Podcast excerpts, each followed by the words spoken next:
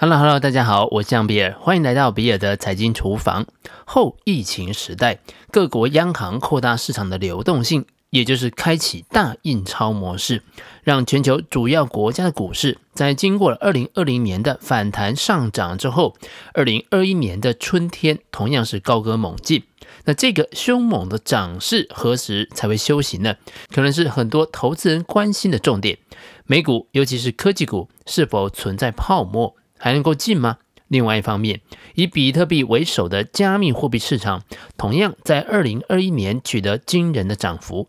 比特币的市值在二月份正式突破了一兆美元，超越了腾讯、特斯拉、脸书，下一步就是挑战 Google。整体加密货币市场的市值来到了一点七兆美元。在还不见有明确的市场运用以及获利模式之前，加密货币市场是否正如末日博士卢比尼所说，是个巨大的泡沫呢？泡沫是否存在可以辨识的特征，以便我们有机会逃离呢？或是如果加密货币真的是泡沫，又会发生什么影响呢？今天我们就来谈谈这个题目。尤金·法玛在二零一四年以有效市场假说获得诺贝尔奖。他不认为市场存在一种东西叫做泡沫。在他得奖的演讲当中，法玛将泡沫定义为一种预示着可预测性暴跌的非理性价格暴涨。呃，当然这句话听起来有点拗口了。换句话说啊，他认为当时没有足够坚实的证据表明泡沫存在。然而，投机性市场本身并不具有可预测性，因此与法玛同一年获奖的行为金融学者罗伯·席勒则有不同的想法。他眼中的泡沫是价格增长的消息，以一种心理感染的方式激发投资者热情。心理感染使得投资者相信价格会上涨，也使得他们进一步觉得追逐泡沫是理性的。这也符合一般我们对泡沫的想象。提到泡沫，我们脑袋中可能会出现的画面是肥皂泡泡不断的胀大，最后突然破灭的画面。然而，希勒教授提醒我们，投机性泡沫不会那么轻易的破灭，它们可能会在某种程度上面缩小，然后随着消息的改变再次的膨胀。历史上每一次泡沫的破裂带来的都是无数投资人的巨大损失以及痛苦的回忆，因此我们可以回顾泡沫的历史，以便更好地从历史当中体会群众的盲目、投资的风险和市场的疯狂。简化来说，人类历史上的泡沫可以分为技术进步以及金融商品两大项。桥水基金的创办人瑞达利欧在《债务危机》一书当中提到，在他研究各国债务危机的时候，他发现了泡沫的可能特征。这些明确的特征可能包含以下这几种情境：首先是相对于传统标准来看，资产的价格偏高；第二个，市场预期目前的高价会继续快速的往上升；第三个，普遍存在着看涨的情绪。第四个，利用高杠杆融资买进资产；第五个，买家提前很早时间买进，例如说增加库存，或者是签订供应合同等等，目的在投机或者是应对未来价格上涨的影响。第六个，新买家，也就是之前没有参与市场的投资人开始进入市场。第七个，刺激性的货币政策进一步的助长泡沫。而紧缩性货币政策则会导致泡沫的破裂。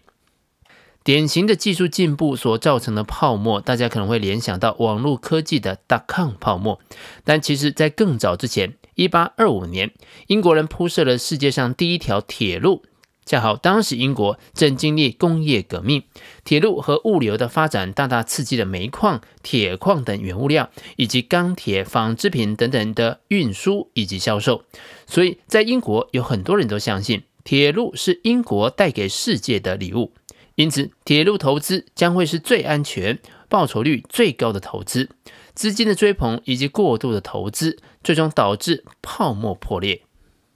值得一提的是。导致泡沫的往往不只有技术进步，金融商品的发展也经常会带来意想不到的泡沫。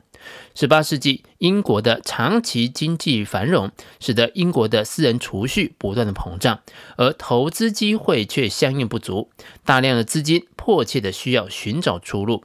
与此同时，跟着股份有限公司而来的股票和股票市场刚刚兴起，投资人对于股票的性质和风险的了解也还在萌芽的粗浅的阶段。那这其中便衍生出了像南海公司为代表的一批投机公司。南海公司宣称自己拥有垄断南美洲西班牙殖民地奴隶买卖的权利，并且透过奴隶贸易来获利。南海公司的泡沫，我们在第五十三集的节目当中有更清楚的介绍。除了股份有限公司的创新，南海公司之后，法国的密西西比公司则更有创意。约翰劳是整个计划的始作俑者，他的计划主要包括了两个部分。第一个部分是由劳自己所成立的一个银行，叫通用银行，发行可以一比一兑换成黄金或者是白银的纸币。第二个部分是密西西比公司，这家公司在皇家的授权之下，垄断了跟路西安那州的贸易，而这片土地包含了整个密西西比河谷。一七一八年，通用银行完成了国有化，并成为了皇家银行。有了皇家的认可，通用银行随即宣布，它的纸币不可再由贵金属来做兑换了。随后，密西西比公司用银行印制的纸币购买公司的股票。此外，密西西比公司的股东们看上的是公司所拥有的土地垄断权，等同于是将公司的土地证券化。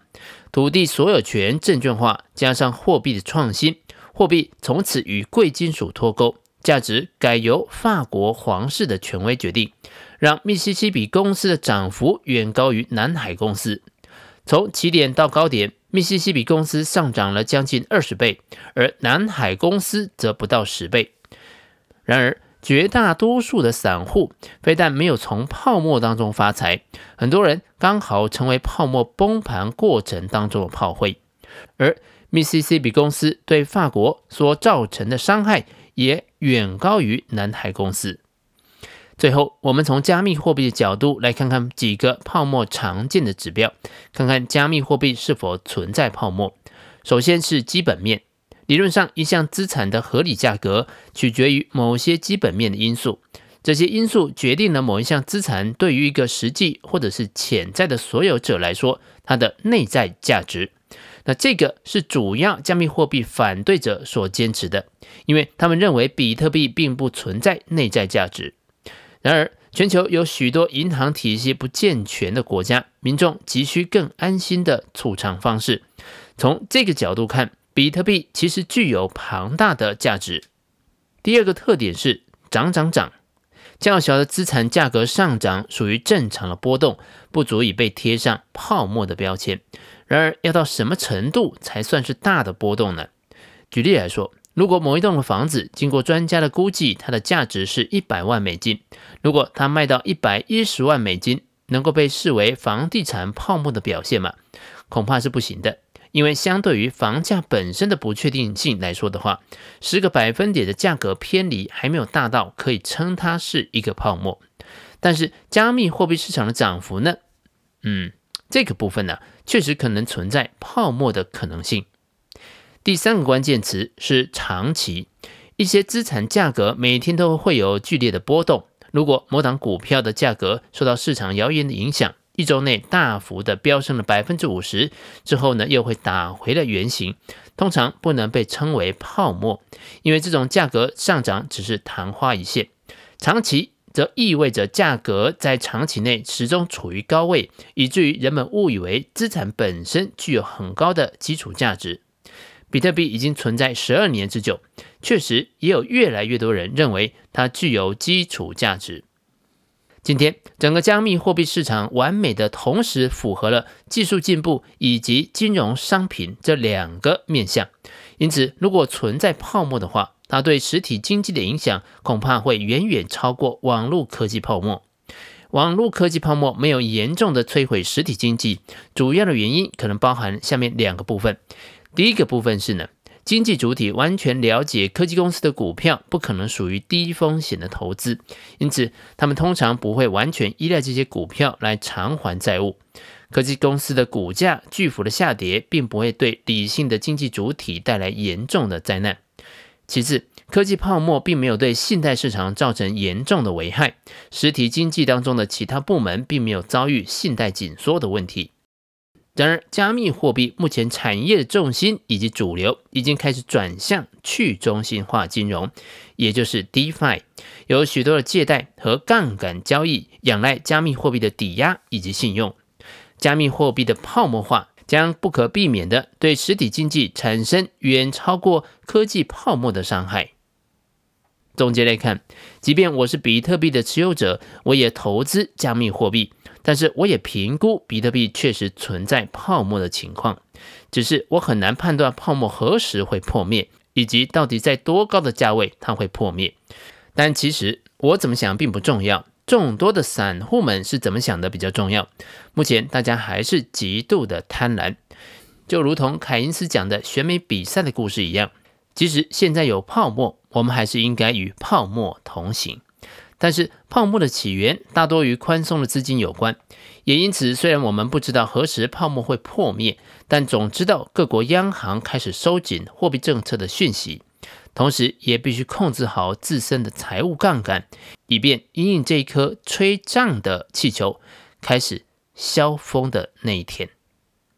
以上就是比尔的财经厨房将要提供给你的，让我们一起轻松活好每一天。